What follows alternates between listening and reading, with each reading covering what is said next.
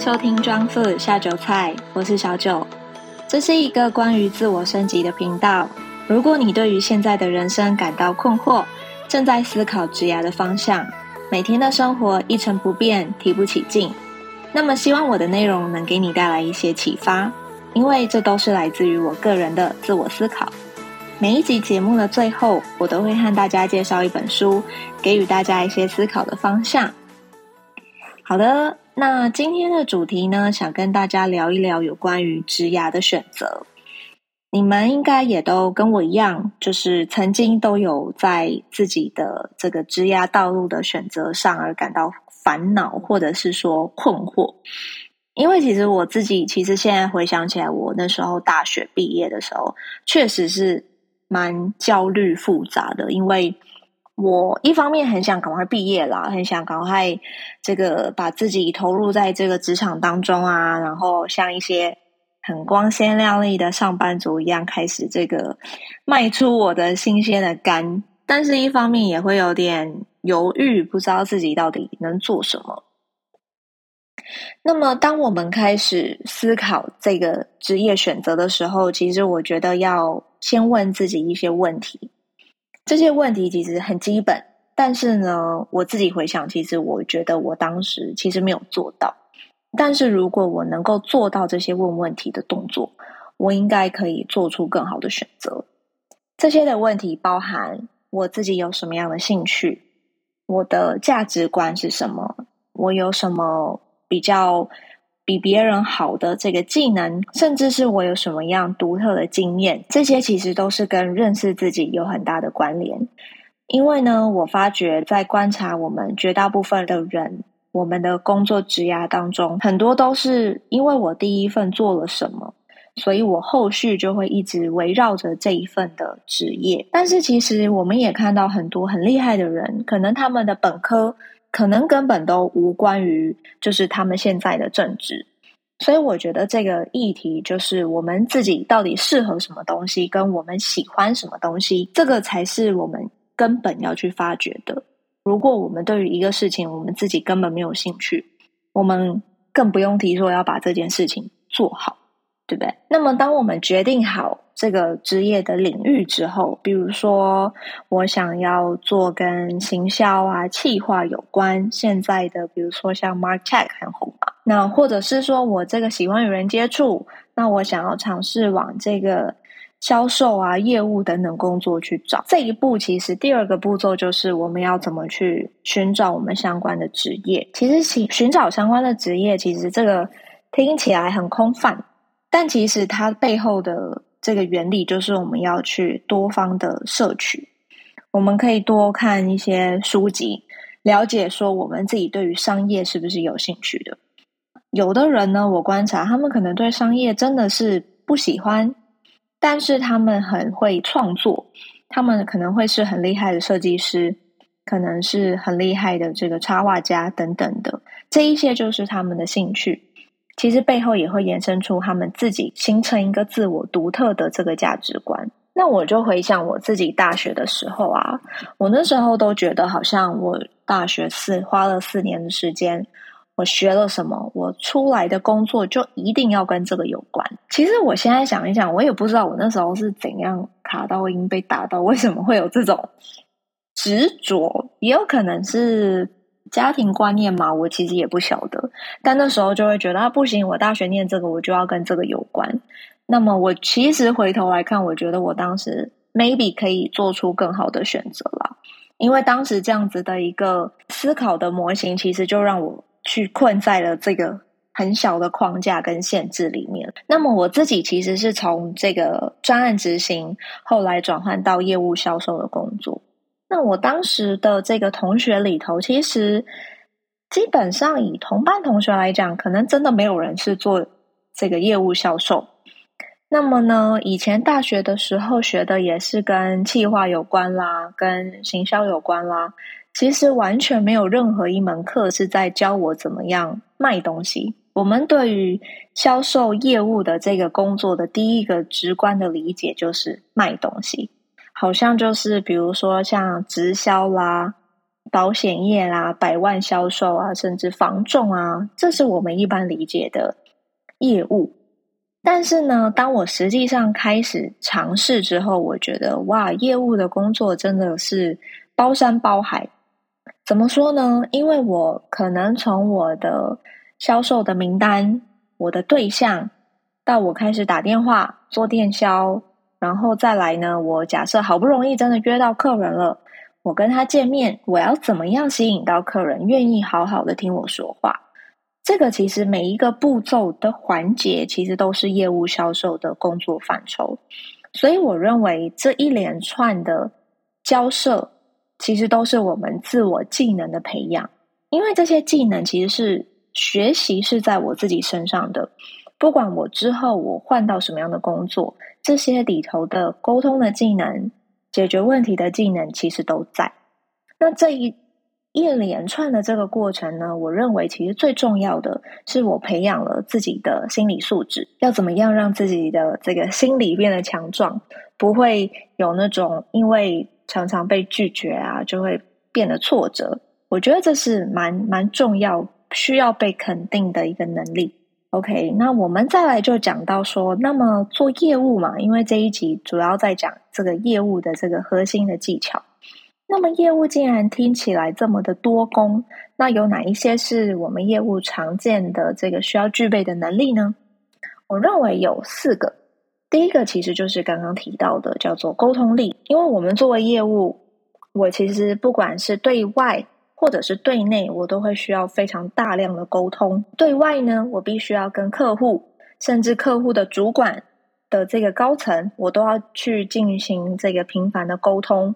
我的逻辑要很清晰，我要能知道客户在讲的是什么。当我听到客户的提问的时候呢，我要能够立刻的回答他的问题，而不是跟他说：“哦，这个我要再确认一下。”或者是这个问 A 答 B。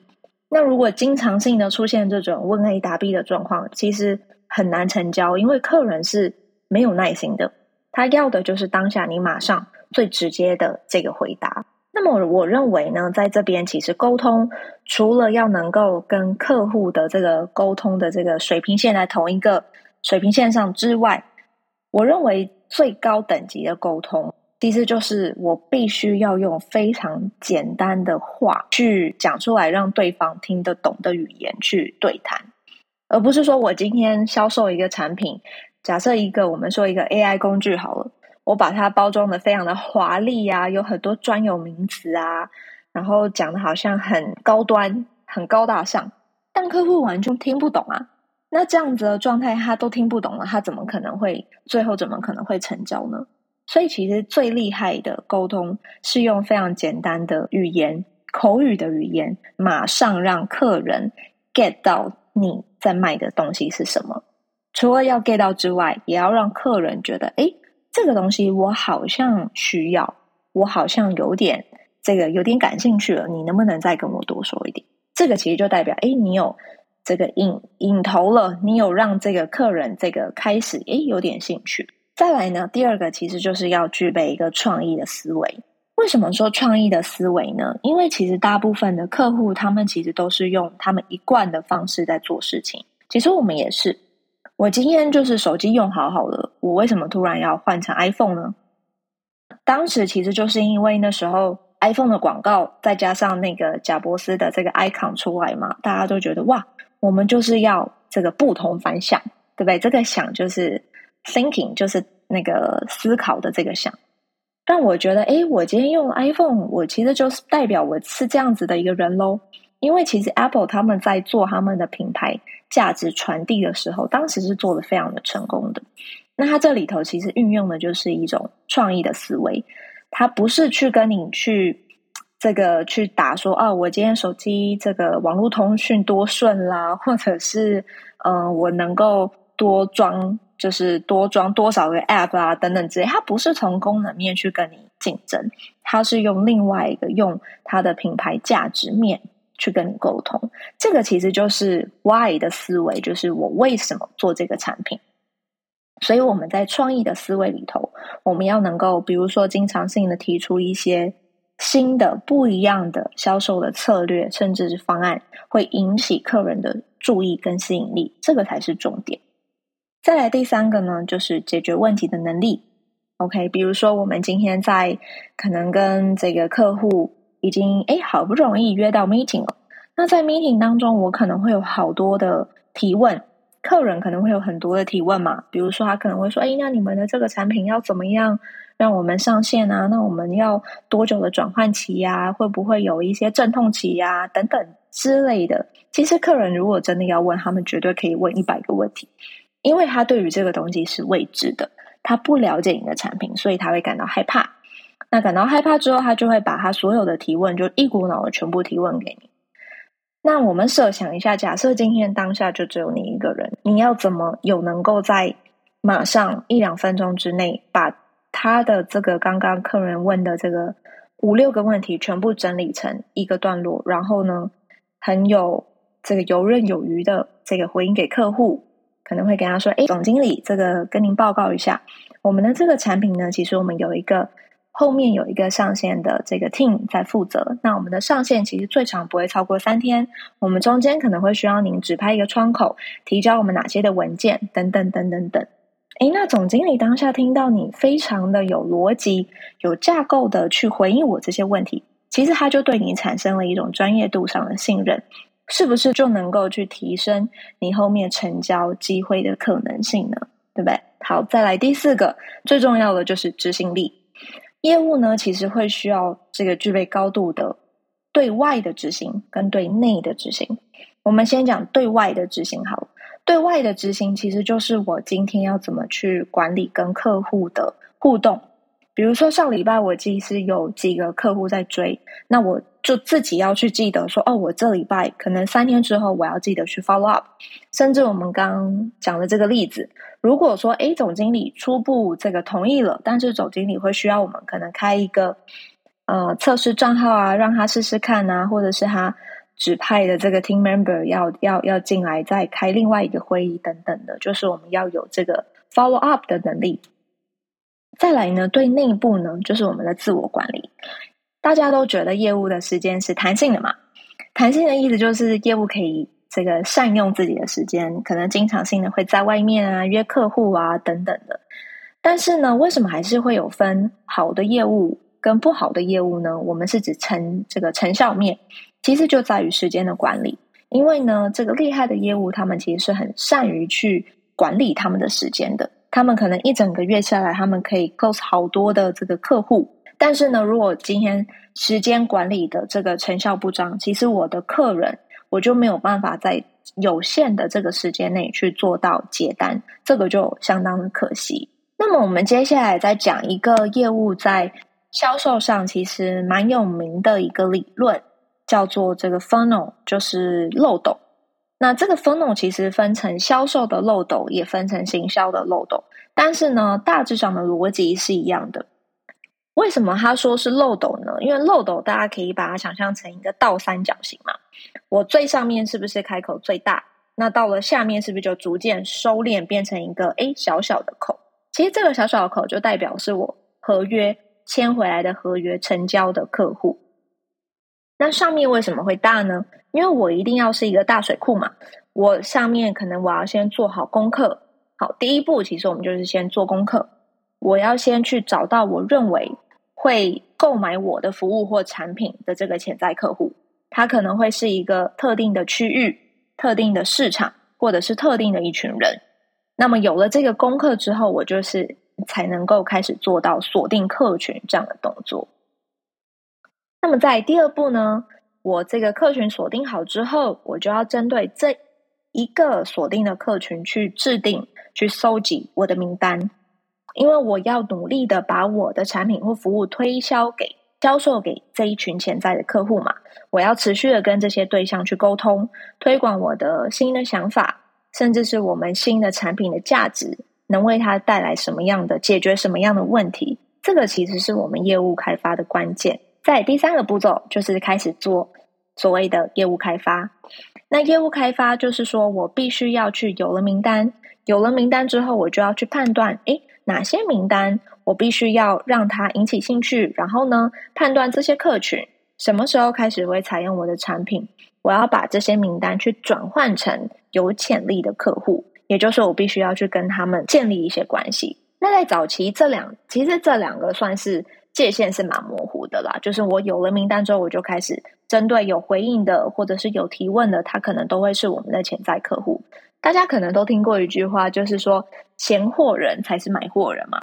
因为呢，他对你的产品其实有一些兴趣，他会开始嫌东嫌西。但是呢，如果他的这个闲，他问的这个问题，你都有帮他解决到了，诶，其实他就会转换成你的忠实客户哦。这个真的是蛮有趣的一个例。那我们在收集名单，其实，在早期知道有一种东西叫黄页簿嘛，就是很厚一本，然后各个商户啊、商家名单其实都放在上面，我们就啊。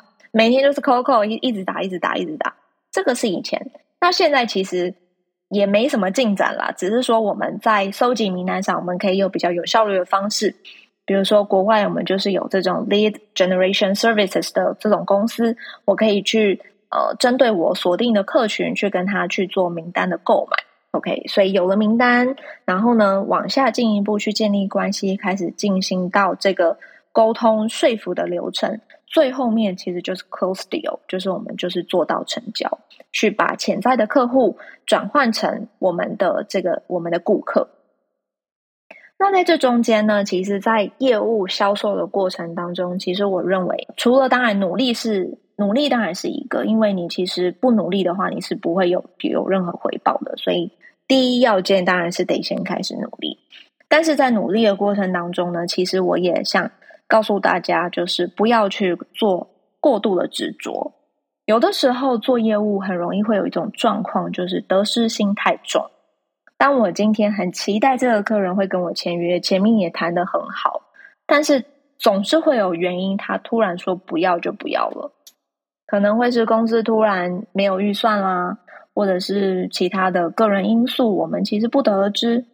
那么呢，我们其实能做到努力，那。客人今天他提出来的需求要求，我们也都想办法去满足。但是如果在最后这个 last minute，他跟你说：“哦，对不起，我往上呈这个董事长否决了。”可能这个 case 你已经 run 了两三个月了，这很可惜。但也想要就是鼓励大家，就是不要就是自责啦。有的时候其实真的是会很难过，就会觉得说：“啊，我都努力这么久了，就是这样，相当可惜。”但是呢，其实也转换一下心态。代表说这个没有缘分嘛？当然要这样想，真的很难啊。但是我也我自己其实也曾经就是啊也有这种感觉，然后就觉得啊很就差一步啊，差一点啊。但是也没关系，就是我们再往下一个案子去努力就好了嘛。这个总是会有这种曲折的过程，才能够迎迎接未来更甜美的果实嘛，对不对？OK。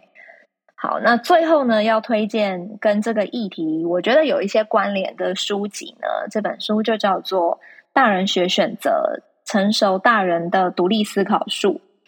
我自己也是大人学的听众，我从应该也听了一两年有了。那时候就是每天早上啊，就是开始起床啊、化妆的时候，就会就会听他们的频道。那当时也是我在这个职涯上有遇到一些波折。那么呢，我也去就是买了他们的书来看。那么呢，我我想就是在这边跟大家讨论的，就是你们觉得什么样子才叫做大人呢？是年纪增长就叫大人吗？在这里，我想要跟大家分享一个蛮有趣，我上礼拜去咖啡店的这个遇到的例子，就是呢，我在上周末啊，在在去咖啡店，然后就用电脑啊、看书啊等等的。然后呢，就后来就到那个洗手间去排队。然后呢，就是我当时其实人蛮多的，厕所总共有两间，两间都是有人的状态。然后我是排在第一个，然后我后面还有其他人在排。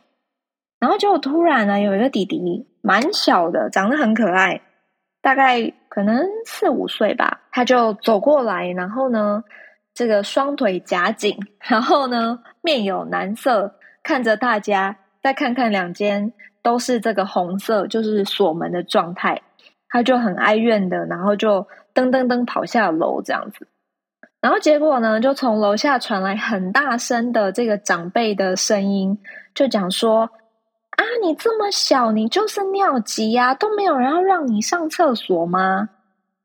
结果呢，果不其然，这个长辈呢就带着这个这个小男孩就上来了。好，上来厕所的时候呢，这个长辈也看到我们都在，大家都在排队哦，但是他就忽略了我们排队的这些呃群众，然后呢，就直接走到最前面的那两间厕所，然后就很大力的敲门。敲完门之后呢，就说：“哎，这个小朋友年纪很小啦，他现在尿急，你们能不能快一点？”哦，这个左边的敲完讲了一下，又去右边的敲完讲了一下。结果呢，这个弟弟做出让我非常讶异的举动，就是呢，他突然这个脸呢是涨红的，然后就拉着这个长辈就说：“哎呦，你不要这样子啦！”然后就把这个长辈往外拉，拉出去，拉走，拉远离开这个厕所，这样子。哇！我当下觉得这个实在是很有趣，因为两这个大人跟小孩的这个行为落差有一点大。后来呢，这个右边的这个厕所有人出来了，然后呢，弟弟又出现了。哦，弟弟这个把把写很好，这个眼睛眼明手快，他就出现在我前面，因为我排第一个嘛。然后他也没有说话，但是他就看着我，一脸很很很很可爱，好像就在跟我说我可不可以先进去。那当然，我就跟他说：“你你很急，你赶快进去没关系。”那他才进去，他也没有说呃，这个出来的人，这个门一打开。他就直接跑进去，所以从这个这个生活中的这个例子，我就想到说，就让我去思考说，那什么叫做大人？我们理解的大人好像都不是大人。从这个例子举起来，我还觉得就是小朋友好像行为还比较成熟。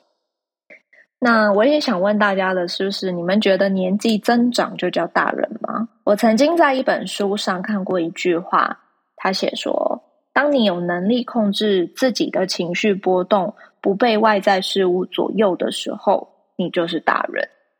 其实这句话给了我不同层面的思考，是其实我们在日常生活中其实有非常多的事情可以生气。我们比如说工作不顺啊，或者是一天到晚被客户拒绝啦，甚至是突然多了很多代办事项啊等等的。但是呢，其实换个角度来想。我们去生气，浪费自己的时间，我们可以得到什么？但是呢，我们放下这件事情，我反而让自己的这个情绪节点就停止在这个时间。那么呢，从停止之后开始的时间，我能够更有效的运用，是不是也是另外一个选择？其实这个也是这本书里头提到的，就是独立的思考。我们要怎么去建构我们自己在思考上面的思路？以及思维，那他提到了两种这个策略的这个方式，一个是人多的地方不要去，另外一个是看清局势，选取阻力最小的路。其实这里头背后其实就是在讲到我们要怎么样为自己选择，怎么样去做思维上的转换。我们不应该是盲从，或者是现在比如说。AI 很夯，我们就一定要去做 AI 吗？这个好像也是一个开放式的问题。但是如果我们能够从自己的角度出发，我们先从内而外开始思考，也就是说，我有什么样比别人好的优势？我能不能善用我的优势去做出一些事情？我能不能善用我的优势往我自己想要的理想去前进？其实这才是我们去应该。为自己设定的目标，然后嗯往下继续做，其实这才会是最有效的方法和路径。因为如果你选择了你以为是适合你或者是符合社会大众期待的路，但事实上你可能没有兴趣，那你真的能够做得长久吗？这个也是可以提供给大家思考的想法。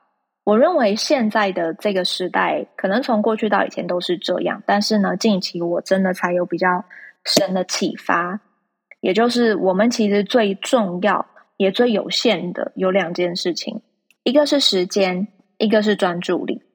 我们的时间是有限的，这个大家都知道。再来是专注力，我们的专注力其实非常的短暂。那我们应该怎么样在这两个有限的时间还有专注力底下去为自己做出更好的选择，让自己有能力过着自己想要的生活呢？这个是最后我觉得想要提给大家留在心里启发的一个小小的问题。OK，今天呢就是我们这个很简短、很快速的内容，讲到了这个业务的工作，还有业务的整个的技巧。还有一些流程等等的，希望这些能够帮助大家在职业选择上更有信心。如果你们对于业务的工作有想要交流的部分，也都欢迎写 email 留言给我哦。我们下集再见，拜拜。